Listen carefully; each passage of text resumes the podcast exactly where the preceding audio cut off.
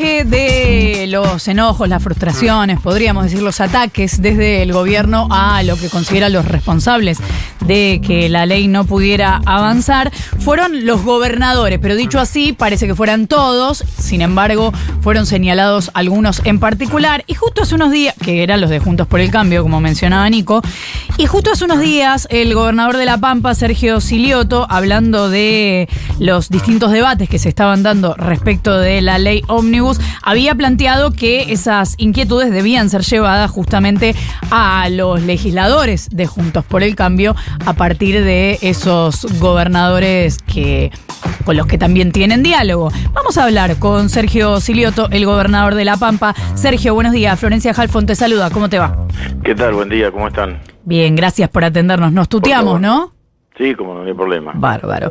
Eh, lo primero que te pregunto es qué lectura haces o cómo te cae, aunque supongo no te sentirás aludido, pero cómo te cae que el presidente esté hablando así de los gobernadores como responsables de lo sucedido ayer.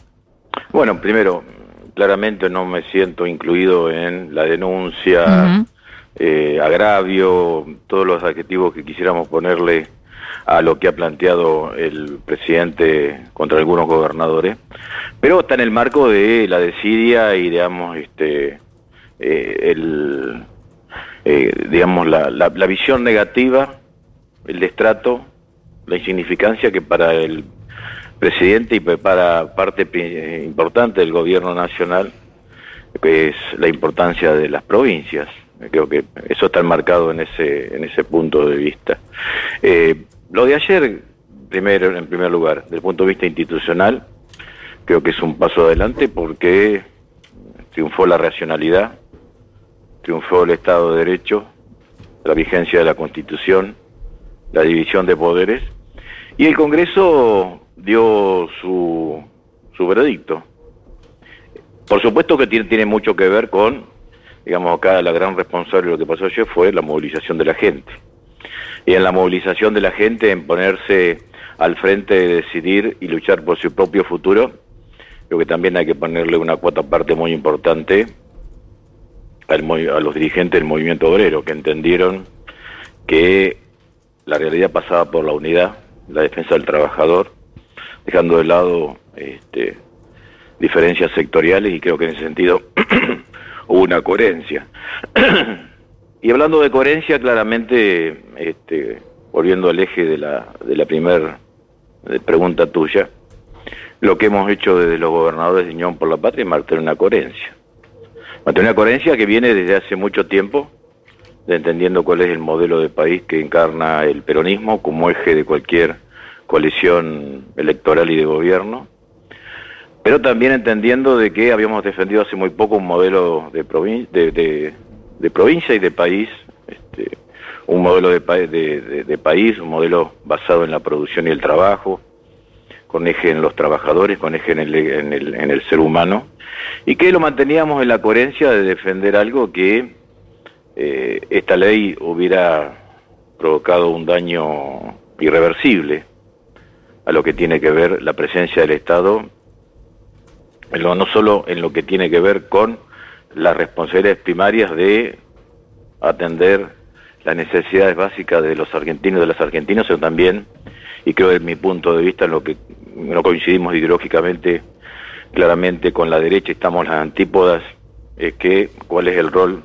del Estado interviniendo en la economía.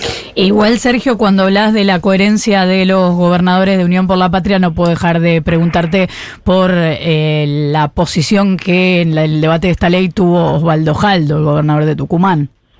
Sí, bueno, a ver, yo lo dije más en un reportaje, yo no comparto, digamos, la decisión que han tomado, pero la respeto, la respeto, Osvaldo tiene la misma representatividad popular que tiene el presidente, que tengo yo, que tienen otros gobernadores que tienen los, los legisladores, tanto diputados como senadores. En ese sentido, quien en cierta manera valorará positiva o negativamente su posición será el pueblo de Tucumán. Por eso soy, soy muy respetuoso de, así como exijo que respeten mi representatividad popular, principalmente a nivel nacional, cuando pareciera que los votos del presidente son votos calificados y que el voto que tenemos los gobernadores y los legisladores eh, es de, son de segunda, creo que deben, de, en un enorme respeto a la voluntad popular, como eje del fortalecimiento de la democracia. Yo no comparto las decisiones, pero las respeto, las respeto profundamente. ¿Qué tal? Eh, Sergio Nico Fiorentino te saluda, buen día. Buen día. Eh, dos preguntas. La primera, los gobernadores de lo que alguna vez fue Juntos por el Cambio, más algunos sumados, porque es verdad que en las conversaciones participaron otros que no son estrictamente de Juntos por el Cambio, desde Martín Charllora a Gustavo Sáenz, a eh, pienso en Hugo Pasalacua, que participaron de, algunas reuniones, em, se mostraron, digamos, conducentes con la ley o dispuestos a revisar y, negociar artículos de la ley, pero también le han puesto algunos eh, o terminaron poniéndole algunos límites a la ley. ¿Es, ¿Es completamente inviable algún tipo de coordinación entre este universo y el universo de gobernadores de Unión por la Patria?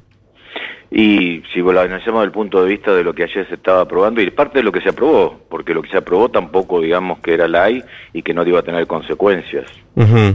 Creo que si uno analiza cuál es, eh, y, y, también entrar, es muy buena tu pregunta porque entramos en un análisis de que hay ese análisis tan remanido, tan facilista, de decir todos los presidentes tuvieron facultades delegadas, todos tuvieron emergencia, y creo que hay una enorme diferencia. Yo escuchaba el otro día algunos debates y sinceramente algunos como siempre eh, analizan la historia desde algunos episodios, no a través de, de, de, la película completa.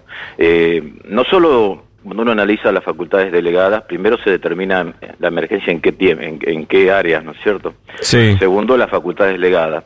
Pero lo más grave es lo que está contenido en las bases de delegación. No solo es el qué, que es la facultad delegada, sino el para qué. Y el para qué, cuando uno lee, que habla de que se, eh, se declara eh, la emergencia y se, se le dan facultades delegadas al presidente, es para que, creo que en el último párrafo del artículo el artículo primero, para la eliminación total del rol del Estado. Y claramente en eso vamos a estar totalmente en contra de esa posición ideológica. Nosotros claramente, aparte, cuando se analiza y se analiza, se analiza de, los grandes números de la macroeconomía, y uno lo lleva al territorio, que muchas veces le falta mucho a muchos dirigentes llegar al territorio, cuando dice que el Estado lo puede resolver todo, yo le diría que vinieran aquí a la provincia de La Pampa a ver si, si, el, si el mercado lo puede resolver todo. Claro. Hay muchos lugares en donde no está la, si no está la presencia del Estado, por supuesto, a ver, sabemos bien, como bien lo dijo eh, Axel Kicillof, están estatizando la salud, están estatizando la educación porque la gente no va a pagar la, alternativa de eh, privada en ese sentido. Claro. Y en eso siempre vamos a estar, digamos, ideológicamente opuestos. ¿Y por qué? No es estar en contra de supuestamente el 56% que nos tiran en un balotaje, sino estar a favor de los que realmente, desde la coherencia, representar ese 44. Y ese 44 votó un Estado presente, un Estado involucrado en, el crecimiento y en el desarrollo económico y, por supuesto, ni hablar de cumplir con su rol básico, que es prestar servicios públicos de calidad. Y eh, Sergio, eh, yendo a otro tema y yendo eh, puntualmente a las cuentas públicas, la última pregunta de, de, mi parte, en lo que tiene que ver con los recursos de transferencia, ya sea directa o indirecta, del gobierno nacional o de la recaudación federal, para decirlo de manera más, concreta, a, las provincias, de con coparticipación, ¿el ajuste ya lo están sintiendo? Sí, por supuesto. Nosotros desde el, desde el 10 de diciembre no estamos recibiendo ninguno de los recursos que tienen que ver con... A ver, ahí por ahí se, se, se toman este, palabras, este, frases que por ahí parecen una entelequia para, para la, principal, eh, la, gran mayoría de la gente, ¿no es cierto? Lo que es la, las transferencias no automáticas. Las transferencias no automáticas, por ejemplo, son leyes de obra pública. Claro. Y, y, en ese sentido lo que tiene que ver que nosotros, digamos, cuando el presidente, digamos, amenaza con dejarnos este, de transferir recursos, de fundir, ¿no? Ya lo está haciendo. En La Pampa no hemos recibido un solo peso de lo que son transferencias no automáticas, pero sí vinculada a una responsabilidad del Estado. Primero por leyes específicas y segundo por convenios específicos que hemos firmado con un gobierno, porque en la República Argentina y en todo Estado de Derecho hay una cuantía. ¿Y lo que tiene que ver con la, recaudación de la coparticipación también está cayendo? Y está cayendo porque claramente hay una, una gran recesión y eso va a impactar. Pero bueno, nosotros como provincia, digamos, en cierta manera, al no depender tanto de lo que son los recursos nacionales, y sí, digamos, este, uno analiza, digamos, en la estructura federal, digamos, la dependencia que tiene una u otra provincia en cuanto a lo que recibe y a lo que produce por sí mismo. Nosotros en ese sentido estamos, este, bueno, el otro día hacer un ranking que estamos en lugar 24, somos la, provincia que menos expuesta a un ajuste de este tipo donde se retira el Estado federal, ¿no es cierto? Pero claramente en eso nosotros no somos que nos salvamos solos vamos a defender un contexto nacional en el cual principalmente tiene el eje de defender el federalismo como ideología, pero también porque claramente está consagrado en el primer artículo de la Constitución. Y en eso somos todos iguales en el interior.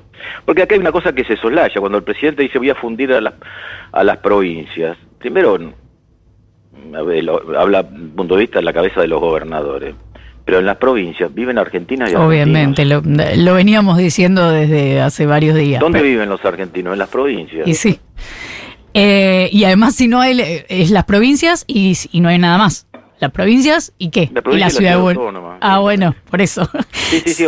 O sea, son las jurisdicciones federales. Claro.